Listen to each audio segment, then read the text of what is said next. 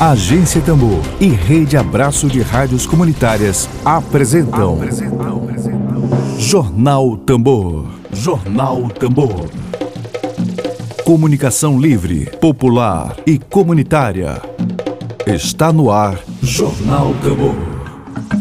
Jornal Tambor. Dedo de prosa.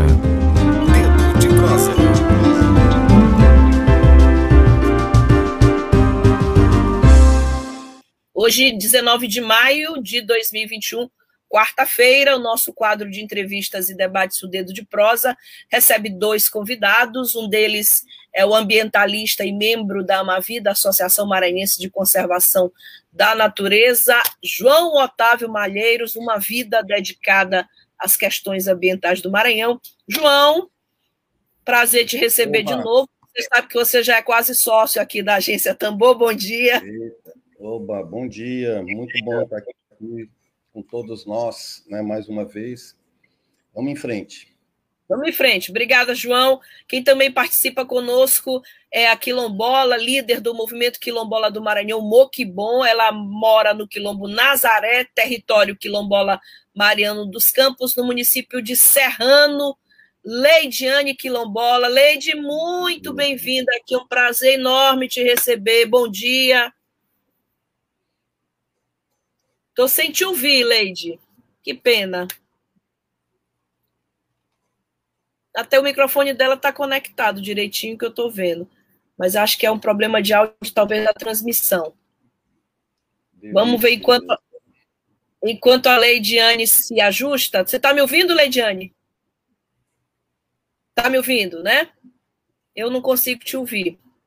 Que pena. Mas daqui a pouco vamos torcer para dar tudo certo para que você consiga, consiga ela, ela vai tentar se conectar, João, novamente, e a gente já começa contigo sobre as tentativas de mudanças na legislação ambiental, que no caso, assim, essas tentativas elas estão sendo veiculadas nas poucas matérias que já tratam sobre esse assunto aqui na nossa mídia local, a gente já fala que é uma atualização, já, já tem sido informado, pelo menos é, é a ideia que estão passando aqui para a opinião pública, a ideia de atualização e consolidação do Código de Proteção do Meio Ambiente, da legislação ambiental, e a, sobre o argumento de que a legislação ambiental do Maranhão já tem 30 anos e que é preciso que se façam esses ajustes, mas a gente fica bastante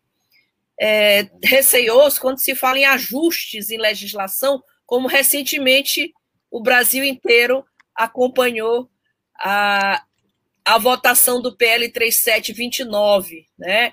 a pretexto de atualização, João Otávio. É, então, eu já começo contigo. É, eu vou tentar, fazendo eu vou tentar a primeira... é, sintetizar um pouquinho essa questão, porque ela é ah. complexa, né? Como é que está meu som aí? Eu estou testando. Tá um Cristalino. Então, deixa eu dizer, é, abril do ano passado houve o lançamento de uma palavra de ordem que a direita no Brasil inteiro entendeu perfeitamente e começou a agir é, com todas as suas forças para colocar em prática, que foi aquela história: vamos aproveitar a pandemia, vamos abrir a porteira e vamos deixar a boiada passar por cima da legislação ambiental. Né? E isso era um projeto deles, né? Em nenhuma experiência histórica no mundo, em qualquer lugar do mundo, os governos de direita deixaram de ser um governo de saque, né? um governo de assalto ao dinheiro do povo, a, a, às liberdades, aos direitos e ao meio ambiente. Não existe uma ditadura de direita que não tenha sido é, predadora, né? E então não é surpresa que a direita faça isso. O que surpreende é que setores que não se apresentam como sendo de direita embarquem nessa onda e aproveitem essa hora muito favorável para a população se, se reunir, interagir e, e fazer, se fazer presente é, fisicamente nos processos políticos, né, para não dizer o contrário, Então, também o Maranhão, que tem um governo muito peculiar, formado por uma coligação de dois partidos mais à esquerda e 14 do centro para a extrema direita, que isso também venha assim, do nada, se descobriu que o nosso código tem 29 anos e está ultrapassado. Não é bem do nada, né? porque em 2010, o, o, o nosso amigo ambientalista e depois deputado estadual e hoje presidente da Assembleia Legislativa, ele defendeu a, já a, a reformulação do código, mas só que, ao contrário do que está acontecendo, ele defendeu uma ampla participação de todos os setores da sociedade maranhense, inclusive da academia, inclusive da sociedade civil não lucrativa, e nós não estamos vendo isso agora acontecer. Né? Há, há, há, um processo que foi já iniciado, que foi anunciado, uh, foi anunciado pelo site da Assembleia e foi, foi ungida uma comissão de juristas. O que, que, o que a gente pensa sobre isso? Primeiro, o setor ambiental ele não tem força política para se contrapor a esta determinação que parece ter sido tomada nos altos escalões do governo, né? mas também a gente pode dizer que a gente não está nem um pouco contente com isso, não está concordando e que nós temos um prognóstico péssimo para esse tipo de intervenção com a metodologia que foi adotada, né? Então, para simplificar, é o seguinte: jurista, seja ele advogado de escritório particular, seja ele do, do Poder Judiciário, seja ele do Ministério Público, não é legislador. Ele não tem legitimidade para escrever lei. Quem tem legitimidade para escrever lei é o deputado eleito pelo voto do povo, seja ele o pior e mais comprometido com as causas que a gente não comunga, mas ele tem uma coisa chamada legitimidade, que é conferida pelo povo. Né?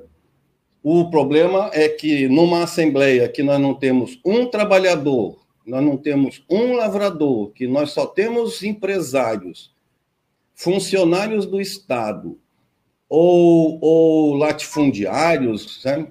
fica difícil a gente achar que esse povo é mais legítimo do que alguns juristas que se dedicaram durante boa parte da sua vida a ter uma atuação nas questões ambientais. Então, complica um pouco isso, mas, de fato, não adianta a gente ter admiração pessoal por A, B ou C.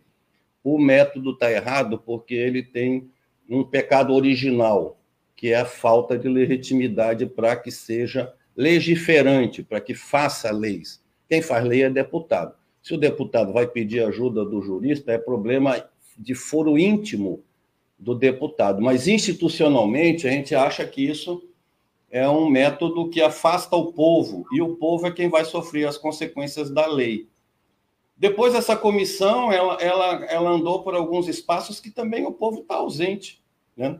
Você pega o Conselho Estadual do Meio Ambiente, não estou nem falando do secretário, que é nomeado porque é irmão de um aliado, não é porque tem luz própria. Certo?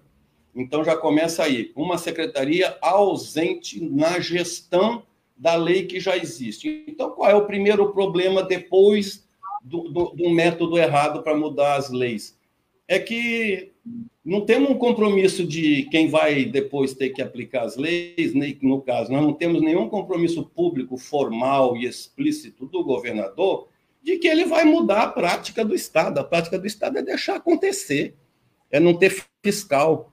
É a lei ser muito bonitinha no papel, mas lá está o avião jogando, jogando veneno, está o fazendeiro jogando, jogando os resíduos da, da, da soja no rio, né, tá, tá ele desmatando, chega lá, cadê, cadê o fiscal? Cadê, cadê a presença física do Estado? Cadê o, especialista contratado? Ele não tem nem condições de trabalho. Né? É. Então chega uma, uma, hora que a gente fica pensando assim: é, o que, que a gente pode fazer? Bom, é o que nós estamos fazendo. Estamos dizendo que existe sempre duas coisas, duas maneiras de fazer a mesma coisa.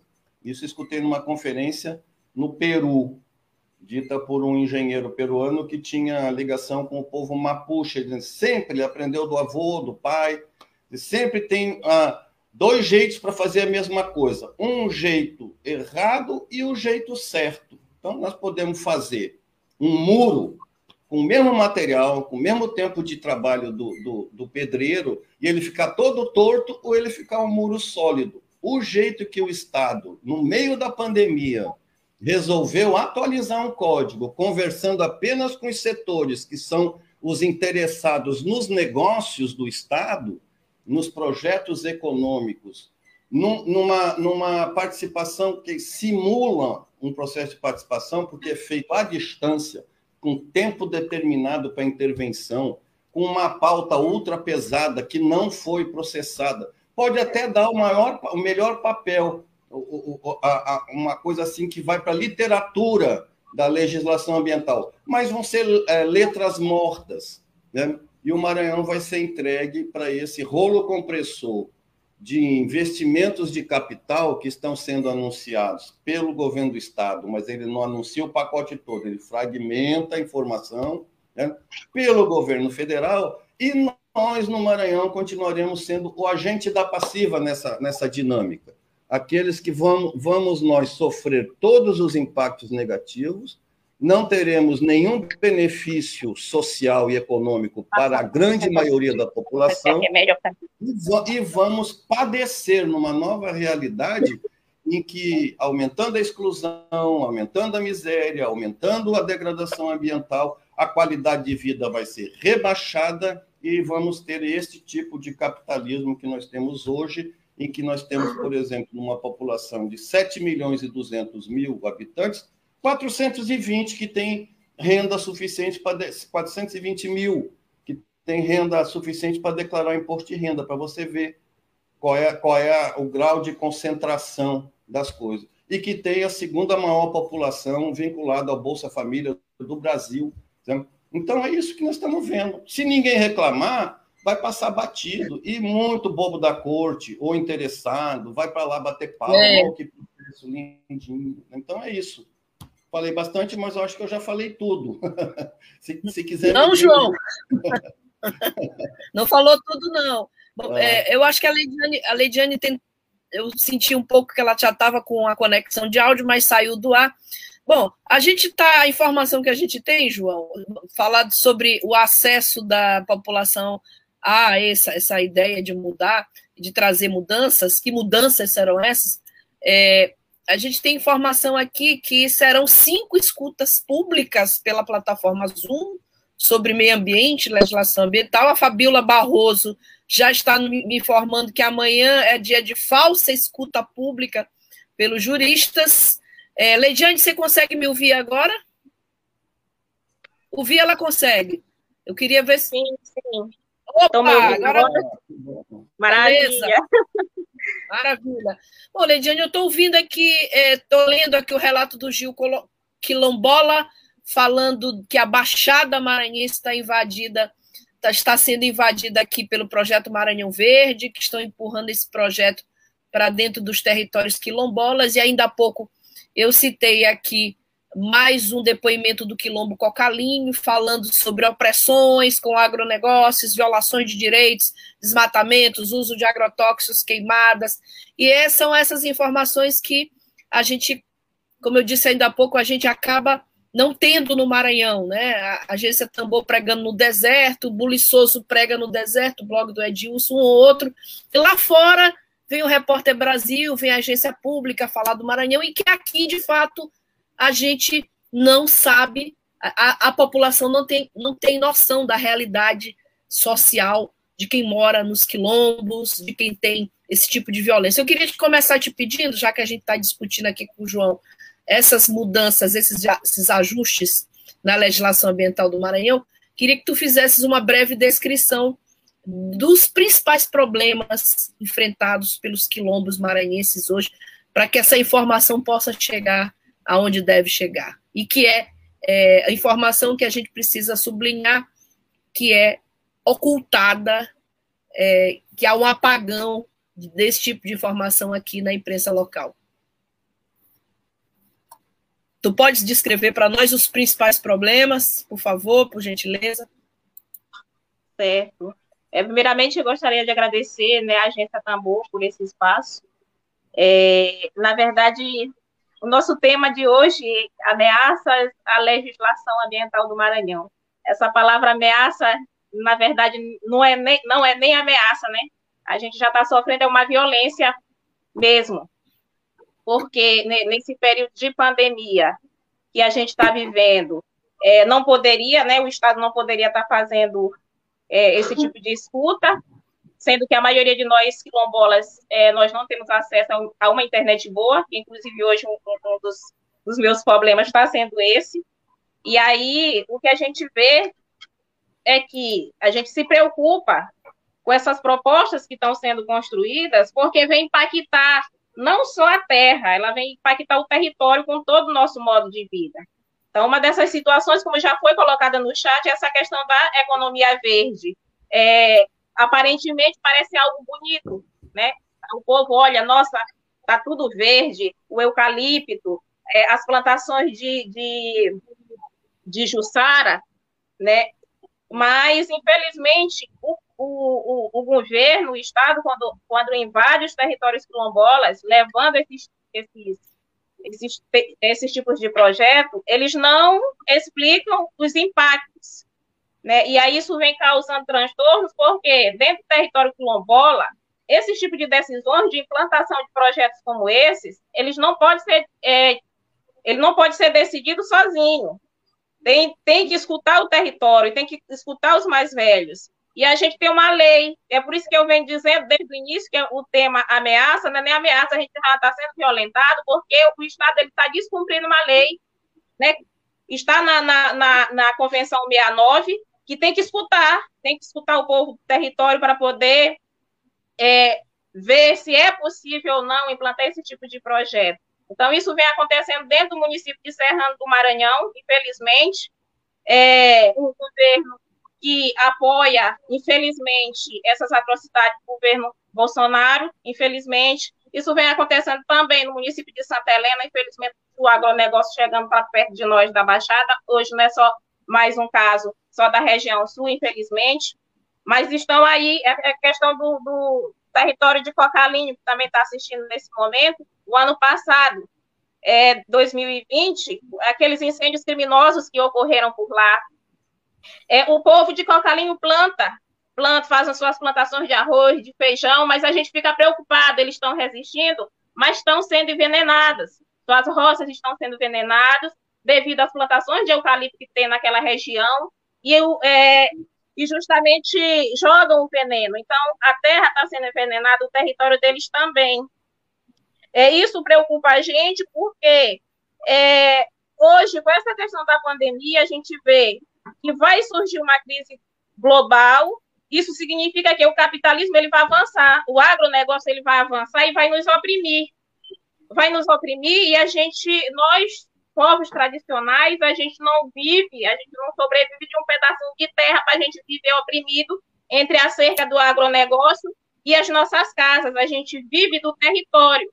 As mulheres elas vão buscar sua, sua sustentabilidade fora dos seus quintais. Ela vai buscar o buriti, o, o, o piqui, e assim outras coisas. Então, como é que a gente vai viver junto com o agro? É, e vale ressaltar que não é só essa questão também do, do, dessa questão de impactar onde a gente vai buscar a nossa sustentabilidade, mas também a devastação, esses, esses projetos que parece bonito da economia verde, é, vem impactar o território nessa questão do, dos impactos ambientais. A, a, uma, aí vem aí uma crise climática que vai afetar principalmente nós, pobres, aumentando ainda mais a desigualdade social. E vale ressaltar também que as mais impactadas, infelizmente, serão nós, nós mulheres, né, no território. É, Outra coisa que eu gostaria de, de, de comentar também é que a gente, a gente é contra essa escuta que está sendo feita, como eu falei, a gente tem dificuldade com a internet e nós merecemos, está na lei, nós temos que ser escutados. Então, que A gente quer uma que pausa. A, a pandemia ainda não terminou. Tem que ver como é que, como é que será feito isso, né? Porque é, é violência do Estado. Como é que vai continuar uma coisa se a gente não está sendo ouvido? Então, que se dê um jeito de, de, de pausar essa, essa escuta e ver depois o que é que vai acontecer, né? Porque o que a gente vê é que eles estão mais preocupados com a terra enquanto mercadoria do que com a vida das pessoas. Entendeu? Estão mais preocupados com isso do que a vida das pessoas. É isso aí. Bom, João, é, sobre isso que eu comentei ainda há pouco, é, o Estado do Maranhão reduziu 74 milhões na Secretaria de Segurança Pública e 7 milhões de reais no orçamento de 2021 para a Secretaria de Meio Ambiente. Esse, era, esse é o orçamento de 2021 que eu estou falando. Né? Então, a gente tem, além das perdas em loco, a gente tem também as prioridades nas políticas públicas ambientais aqui do estado do Maranhão.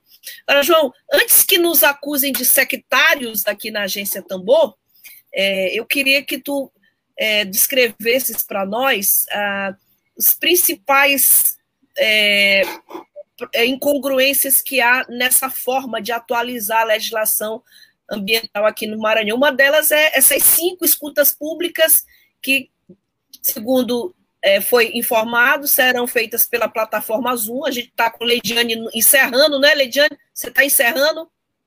Com sim, dificuldade. Sim, Nazaré.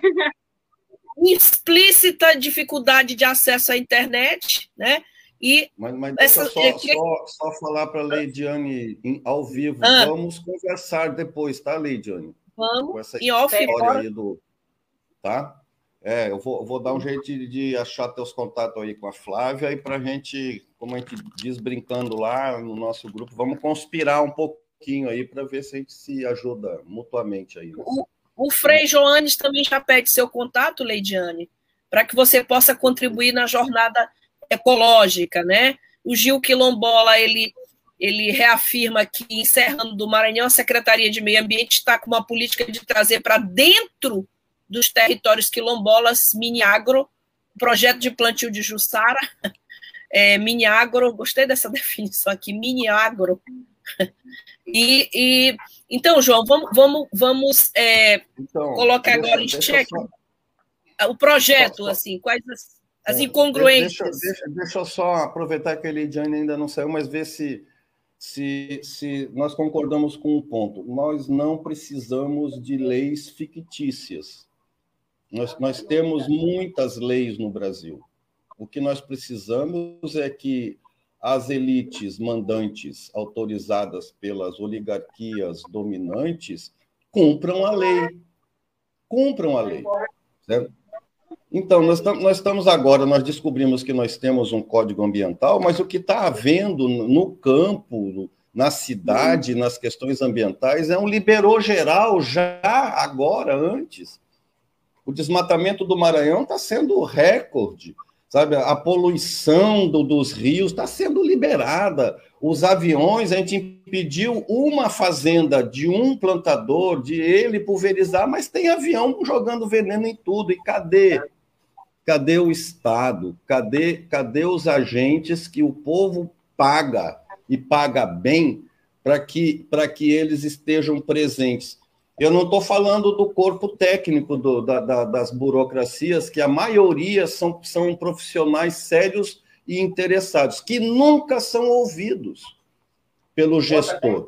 O gestor entra pela janela para cumprir um acordo político, para defender os seus interesses e os, e os, e os funcionários das carreiras, os especialistas, os técnicos, eles são constrangidos nós ontem, nós ontem gravamos, até vou fazer um, um, um breve marketing para quebrar um pouquinho a solidão da Tambor também e, e, do professor. Nós começamos um canalzinho no YouTube, um canalzinho que é ambientalista, é, é, é gente da Ama Vida, do, do, do, Fórum Carajás e da Tijupá, da Associação Ecológica, e nós já estamos já, no, amanhã vai o quinto programa ao ar, né? nós já estamos até com mais de 130 visualizações na média somada, né, do, dos quatro primeiros programas. Então, nós estamos convidando gente. E um dos, dos programas que a gente está querendo fazer é com justamente com jornalistas que, que se preocupem, né? Então já fica o convite. Outro é sobre quilombola, viu, Leidia? Então, nós estamos trabalhando para botar, botar as vozes da sociedade civil para falar também nesse canal, para amplificar o, o nosso campo. Bom, dito isso, o que, que nós achamos? Que não deviam estar fazendo desse jeito. Né? Se começaram a fazer desse jeito errado, deviam de parar logo e, e, e admitir que não é um bom momento. Esse é um bom momento para fazer coisa que não presta, coisa que o povo não pode ver, botar na lei interesses que estão, estão, estão sendo uh, articulados no Estado, mas que não estão sendo anunciados para a população. E quando são anunciados, são anunciados por uma secretaria que está com um excelente orçamento. Eu aposto que o secretário Ricardo Capelli, que foi transferido de Brasília para cá para criar este brilhante slogan prometendo pela décima vez na história do Maranhão um Maranhão novo, né? Eu não sei que absurdo. Desde Sarney, desde Sarney. Meu Deus, é que, que, que, que, pobreza que eu acho que é. Maranhão meia-meia. Então, mas, mas eu nem sei. Fala-se aí em, em, em dezenas de milhões, então deve ter saído dessas secretarias que são estratégicas para esta outra que é encarregada de convencer a população de que nós estamos no melhor dos mundos. Eu até, eu até cunho no, na minha, na minha, nos meus twitterzinhos, modestamente, que nós, nós estamos vivendo numa dinolândia, sem acreditar que está tudo resolvido. É, porque o Brasil inteiro acredita que todos os professores do estado do Maranhão ganham 6, 6 mil reais por mês. Isso é só, só no marketing que tem essa realidade uma parcela bem pequena ganha isso, mas tem professor sendo contratado pelo Estado por R$ 1.150 aí nesses seletivos ilegais e inconstitucionais. E é muito feio um governador que já foi juiz federal não aplicar a lei rígida e estritamente. Né? Então, nós não temos também oposição a este governo, oposição no parlamento, nós só temos deputado a favor ou muito a favor, ou pouco a favor, ou então a favor, assim, escondido, porque não vai lá nem votar contra, se abstém. Então, o papel destes, desses parlamentares que estão lá e foram eleitos é, em nome de, de, de, representar os trabalhadores, sabe, de representar os setores populares, e que só são a favor desse governo e não tem uma crítica, enfraquece demais o povo. Quem defende o povo lá? Quem defende? Então, nós estamos numa situação que a gente nunca viu, a gente nunca viu, certo? E, e aí a gente é, tem que dizer o seguinte: ou nós, do, do campo socioambiental, começamos a, nos, a juntar nossas fraquezas para criar alguma força, ou o trator vai esmagar. E não vai esmagar só a gente, porque ao esmagar a gente hoje, no presente, estão matando o futuro de uma geração que não vai ter acesso a este, nem a, a, a, ao meio ambiente como nós estamos vendo hoje. Vai ser aquela coisa. Eu já vivi em vários lugares do país antes de virar maranhense por vontade própria, né? E eu vi, uh, meu avô era um pequeno lavrador no norte do Paraná, tinha uma porção de vizinho.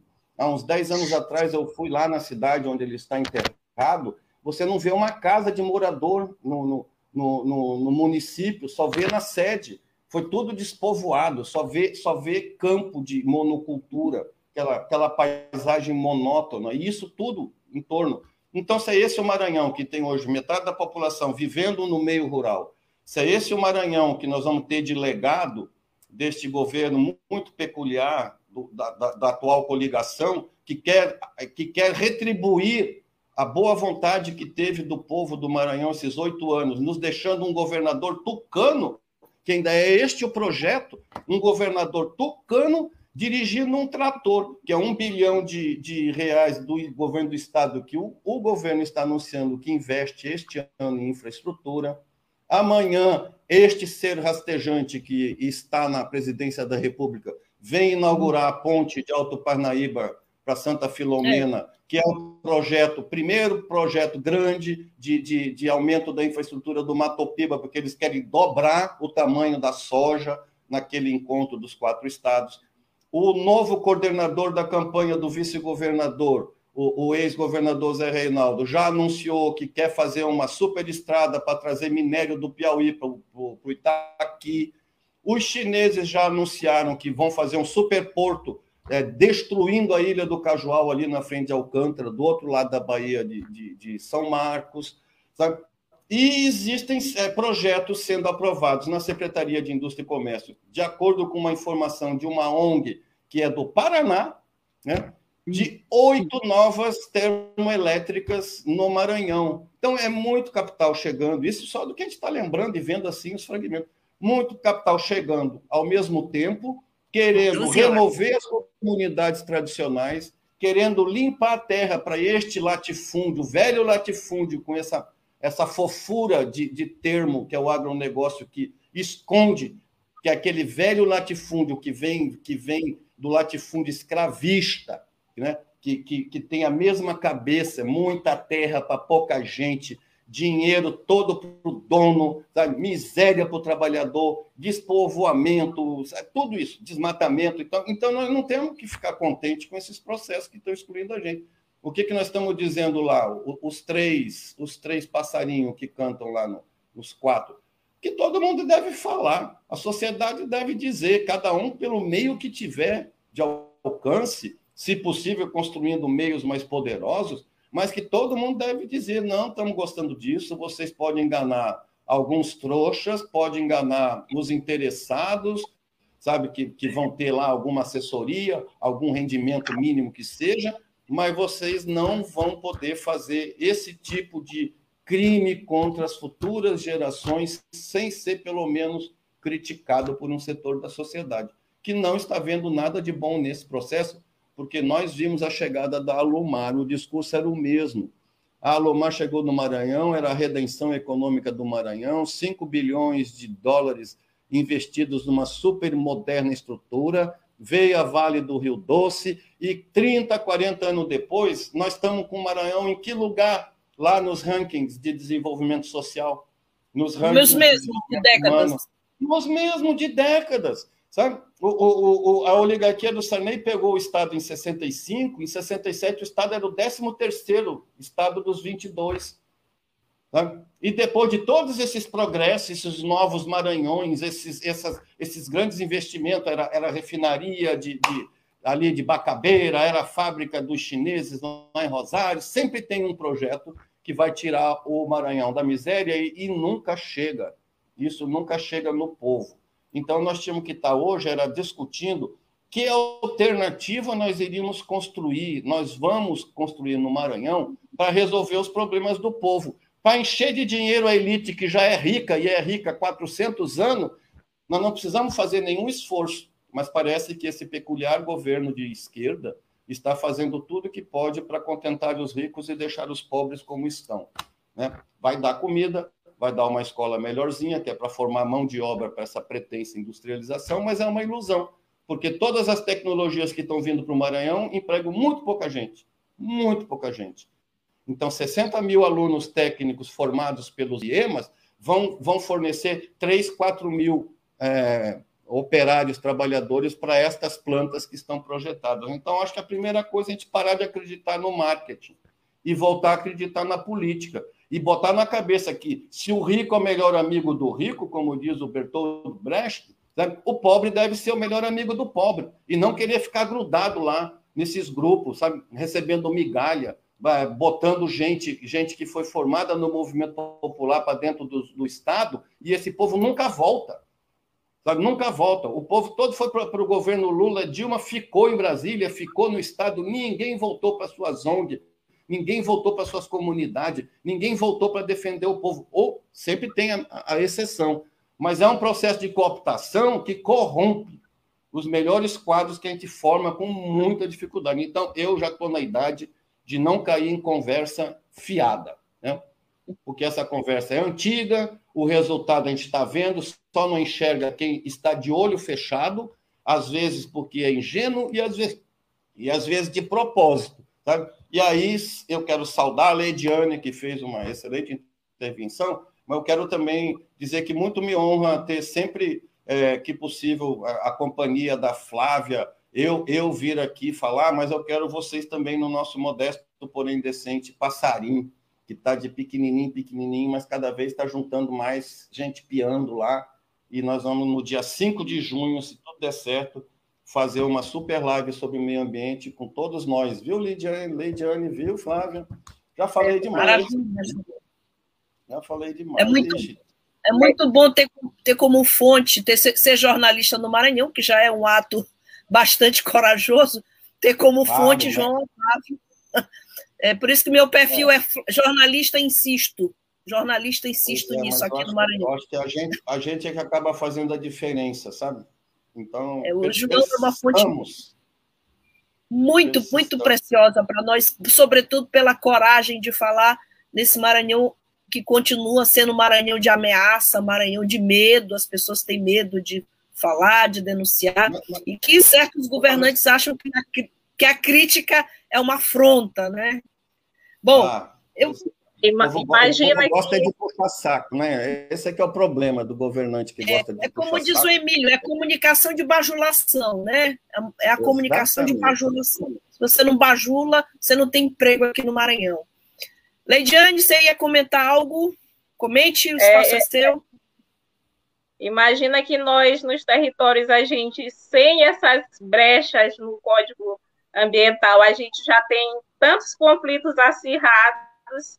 Imagina se, se o negócio desse for aprovado, como não vai é, piorar a nossa situação, em questão até mesmo de acirrar ainda mais as mortes. Então, é isso que nos preocupa, e esse momento aqui é, é não é só um diálogo, como um repúdio mesmo, uma denúncia sobre isso que, que o Estado vem fazendo, né? Que se envergonhem disso e, e ver como é que a gente vai poder fazer isso, né? Para que isso não vai para frente, porque quem vai ser impactado mesmo somos nós que estamos dentro dos nossos territórios, resistindo por séculos, né? E a gente está cansado também, em alguns momentos a gente se sente cansado de estar tá lutando contra o retrocesso, né? porque a gente faz os movimentos sociais, a gente faz tantas, tantas lutas, tipo de reflorestamento, porque essa questão da, da, da, do plantio de Jussara, porque que não planta nossas, nossas plantas nativas. É, então, a gente vem fazendo todo esse processo de construção, de reflorestar, e ver um retrocesso dessa, dessa, dessa nossa luta é, é, é triste que o Estado se, se envergonhe disso que está fazendo através dessa denúncia, e que isso vai e vai mais longe, longe nossos companheiros possam compartilhar, né, e denunciar, não ter medo de denunciar não, o que tá, o que vem acontecendo. Bom, eu só lamento da gente ter um tempo muito curto, porque é, a quantidade de pautas que essa conversa com o João Otávio e com a Leidiane, de outras pautas que surgiram no decorrer dessa conversa é muito grande.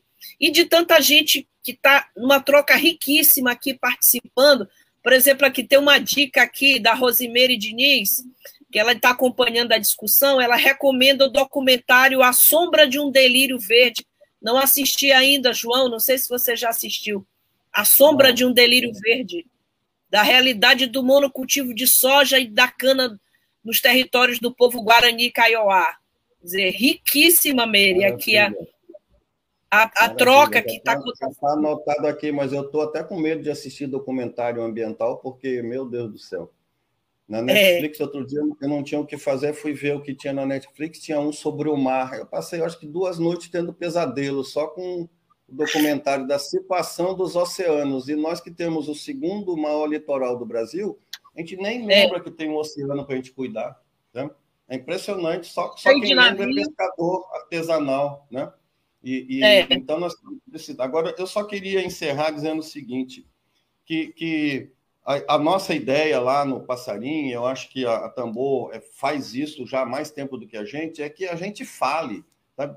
Que todo mundo fale, que comece a dar entrevista, a mandar Twitter, a mandar carta, a, a, a fazer, sabe, a se manifestar independente de esperar os outros, porque se a gente for pensar, ah, vamos formar um fórum, vamos reunir, não, o tempo está passando, já está no terceiro mês lá e a comissão está avançando lá na elaboração.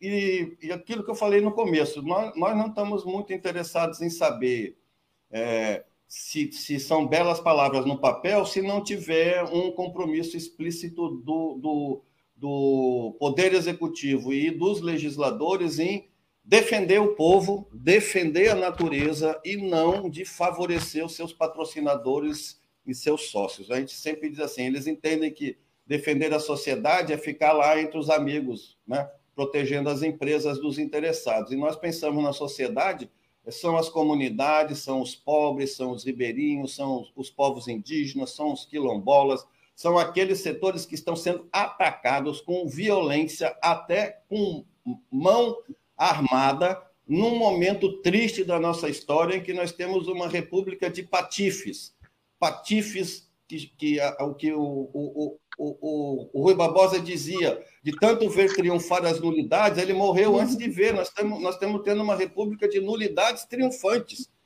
que, que não, não se contentam em ser tão, tão nulos, como, mas se ostentam isso, assim, com, até com, com soberba, com orgulho. E nós não queremos ver isto repetido no Maranhão. Então, eu encerro dizendo: aqueles 12 deputados que votaram na semana passada a favor da revogação da proteção ambiental, que nós já reclamamos que ela é mais formal do que real e agora acaba no formal e vai piorar no real, esses 12 deputados devem ser execrados como criminosos por estarem assassinando o futuro. Nós, sem um ambiente constitucionalmente é, é, protegido na letra da Constituição, é, equilibrado e protegido, nós não temos uma existência humana com um mínimo de dignidade, com um mínimo de qualidade. Então, é isso que nós estamos, dizendo. Não é novidade nenhuma. Certo? Só que nós não vamos fazer dançar essa dança macabra de simular uma participação e produzir uma lei que não vai proteger a sociedade. Né? E o código se chama Código de Proteção Ambiental do Estado do Maranhão, pois deviam de pensar menos em proteger o Estado e proteger o povo. O povo que é a razão de ser de um Estado. Muito bem. Falei? Obrigada, João. Muito obrigada, mas já que o João falou nos 12 deputados que a gente está falando em passar boiada, eu vou, eu vou dar nome aos bois, tá, João? Ótimo. Vou dar nome aos, aos dois. dois. Os dois nossos. Né? Elogia o Zeca do, do, Zé, do Zé, Zé Carlos, do, do PT, e o, e o Bira, do, Bira Pindaré do PSB, que são os dois Foram que ficaram únicos, do lado de cada balcão. Os únicos deputados da bancada federal maranhense que votaram contra o PL é, 3722, o PL da, da cínica flexibilização, porque esse termo é cínico, flexibilização de licenciamento ambiental, e a gente vai dar o nome dos 12, né? Vamos dar nome aos bois, já que é boiada que querem que passe. Olha só, quem votou a favor: Aloysio Mendes, Kleber Verde, Doutor Gonçalo, Edilásio Júnior, Gil Cutrim, tem um apelidinho que eu não vou dizer aqui para não pegar um processo, Hildo Rocha, João Marcelo Souza, Josimar de Maranhãozinho, Josivaldo JP, Júnior Lourenço, Pastor Gil e Pedro Lucas Fernandes. Foram esses os 12 deputados tá, que votaram a favor do PL que libera geral, não flexibiliza, libera geral ah, para que o meio ambiente seja degradado. Leidiane, Franklin Douglas já está aqui lhe parabenizando. É, que você siga firme na luta e está parabenizando aqui João Otávio pelas palavras certeiras. Ah, e já que o, o Franklin já está lhe parabenizando a você e ao, e ao João Otávio pela, pelas brilhantes explanações, pela, pela fala corajosa do João e da Leidiane, que a gente aqui na Agência Tambor, a gente tem muito orgulho de poder ter esse tipo de fala hoje aqui, dia 19 de maio de 2021, eu quero te pedir as tuas considerações finais, Leidiane, e lembrando da importância e da força que o Moquibon tem para continuar nesse tipo de resistência. É, nós, infelizmente, nós não acreditamos na bondade do Estado. É, não temos esperança de que essa lei, essa nova legislação se vai beneficiar nós, povos tradicionais, porque não acreditamos nessa bondade. Mas isso aqui que a gente está fazendo aqui, essa coragem de vir nesse meio de comunicação, denunciar isso aqui também é importante, porque mesmo que passe, que a boiada passe, que o rolo compressor passe, mas a gente veio aqui e denunciar essas atrocidades. E o que a gente compreende, resumindo isso tudo, é que esse processo que está sendo feito é justamente só para regularizar as terras para o agro e deixar a gente oprimido ou nos expulsar dos territórios. É isso que a gente vem compreendendo a partir da minha vivência no território. E a gente, enquanto Moquibom, que o Moquibom faz luta muito presencial, a gente está se sentindo assim sem quase praticamente sem chão, porque no momento desse eu acho que a gente está fazendo muito barulho, muito toque de tambor, chamando muito a espiritualidade para fazer a nossa proteção, e nesse momento de pandemia, a, o Moquibom não está podendo man, é, se manter vivo, assim, da, da, dos princípios que ele sempre foi criado. Mas a gente está aqui lutando para se adequando aos meios de comunicação, é, aos meios de luta, para a gente poder continuar, porque a gente ficou pensando assim, o Moquibom, como é que a gente vai poder levar nossa voz, se hoje, na, com essa questão da pandemia, a gente não está podendo ir para as ruas, não está podendo gritar, não está podendo acampar. E o meio de comunicação, hoje, é esse instrumento que a gente está utilizando. E, mais uma vez, muito obrigada à Agência Tambor, é, Flávia, João, obrigado pela oportunidade de estar aqui dialogando junto com vocês. É, e é isso, agradecer às minhas ancestrais por, por ter permitido que eu estivesse hoje aqui. E aos encantados também, que a internet não falhou. Sorte. Ajudou. Só, só para dar, um, dar um toque tá. rapidinho no, no, Robson de Timon, lá da Seduc, que entrou, e ele fez uma observação importante. Eu acho hum. que ninguém aqui está rejeitando 100% o atual governo como se fosse um. Nós, nós, apoiamos nos pontos em que ele faz as coisas certas, mas nós não deixamos de criticar na, na, nas ações erradas que eles. Então, é, nós torcemos, inclusive, para que ele acerte mais do que erre. Agora, nós não estamos recebendo é, bons sinais. Então, eu, por exemplo, quanto melhor a escola, eu sou plenamente a favor. Hospital em todos os municípios do Maranhão, ótimo. Né?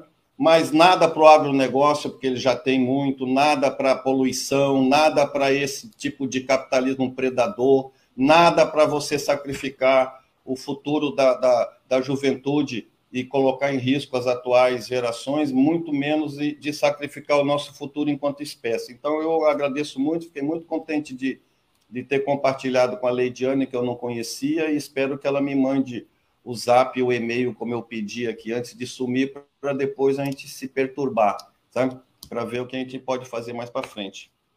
Maravilha. É Bom, Robson, Robson, obrigada pela participação. O João já fez os devidos esclarecimentos. Né? É, eu acho que o exercício da crítica é extremamente necessário. A gente tem que parar com essa ideia aqui no Maranhão de achar que não se deve criticar um governo só porque é um governo de centro-esquerda, né? Pelo menos parte dele é de centro-esquerda. Tem que acabar com isso.